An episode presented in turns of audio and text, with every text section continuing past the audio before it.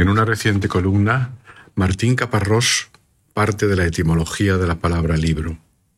Viene de liber, la corteza del árbol en la que se escribieron los primeros libros, aunque juega también con el liber liberat.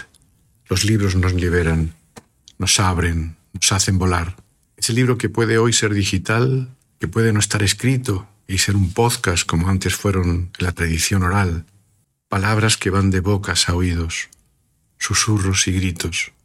El libro que es un hilo narrativo, un relato que te cuento y me cuentas, en las que están inmersas las pasiones, los secretos, lo soñado y vivido, el alma de las cosas, las historias de la vida, la ficción y la realidad interpretada, el dulce encuentro de verdades y mentiras.